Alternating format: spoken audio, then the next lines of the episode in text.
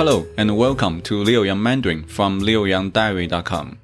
We talk about Chinese as a language, news, books, movies, life in China, etc.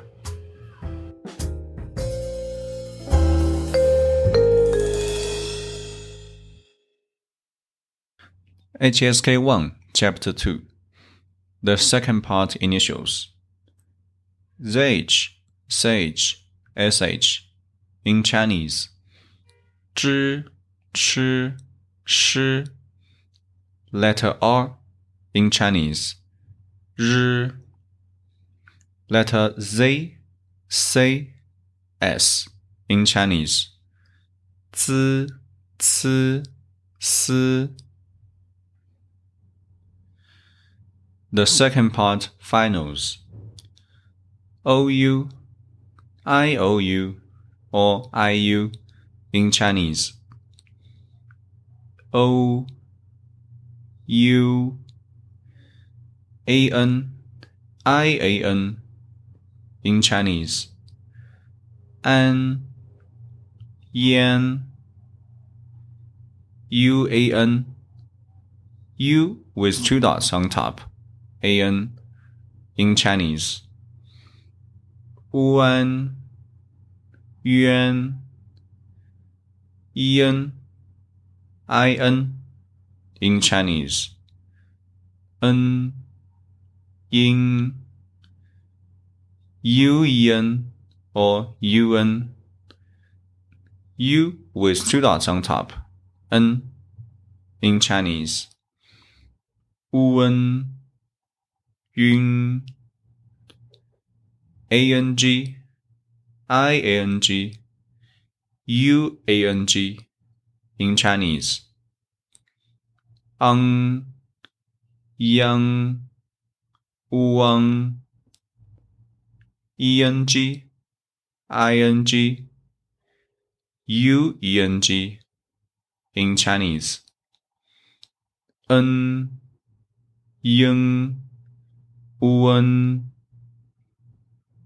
ong i o n g in Chinese. Om yong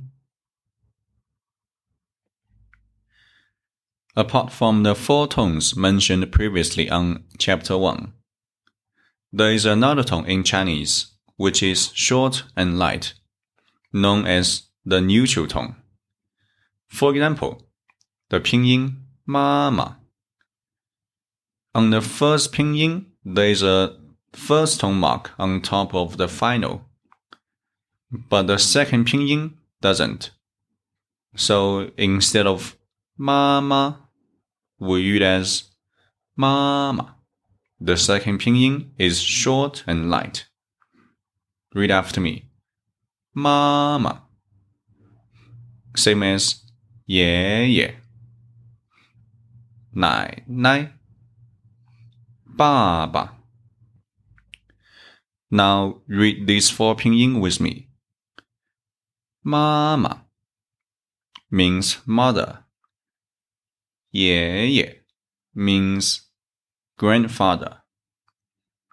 Nai nai means grandmother.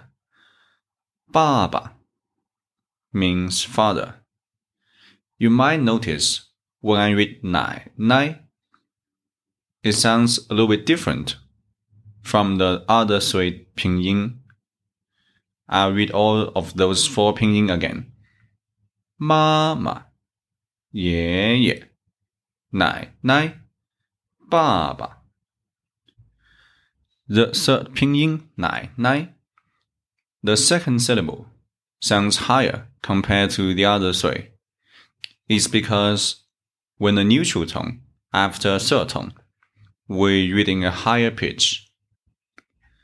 this rule tends to be ignored during the teaching process, but it's extremely important because if you read as nai nai, it will sound a lot more strange compared to nai nai, which sounds a lot more natural. Now that we have studied all the initials and finals, and of the five tones. Let's do some practice. From now on, I'll use A and B represent two different persons speak to each other. When I say A, it means A said something something. When I say B, it means B said something something. Now read after me. A 你好 B 你好 means hello hello. A 您好 B 你们好 means hello hello. But when A said 您好 Ning hao is different from ni hao. Ning is used in a formal way. And you also might notice ni is certain. Hao is also certain. But when I read them together, I read as ni hao. Sounds like ni is second tone. That's because when there are two certain together, and the first certain change to second tone, that's another rule in Chinese. A 对不起 B 没关系 means I'm sorry. That's okay. A 谢谢 B 不谢 means thank you. You are welcome. A 谢谢你 B 不客气 means thank you. You are welcome. The difference between 谢谢 and 谢谢你谢谢你 sounds a lot more sincere, and the person you speak to will feel more comfortable when trying to say thank you, because 你 means you. Thank you. 谢谢你 A 再见 B 再见 means goodbye.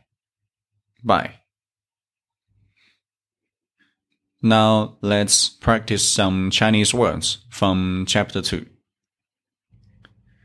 San means number 3. Shan mountain. Zhong clock. Yang sheep. Ling Zizzle 菜 dish 手 hand. Xiong, beer. Yun, cloud. Xing, stars. Yuan, Chinese money unit. Zhen, people. Chuan, boat 床 bed 吃 eat 热 hot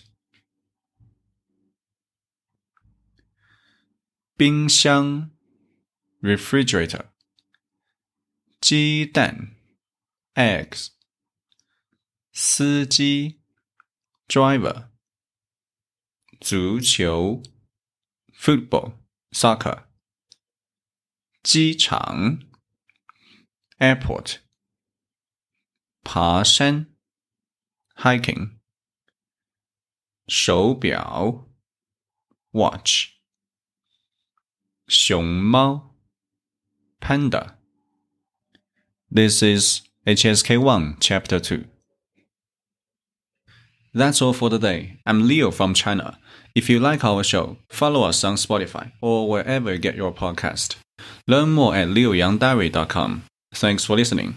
See you next time.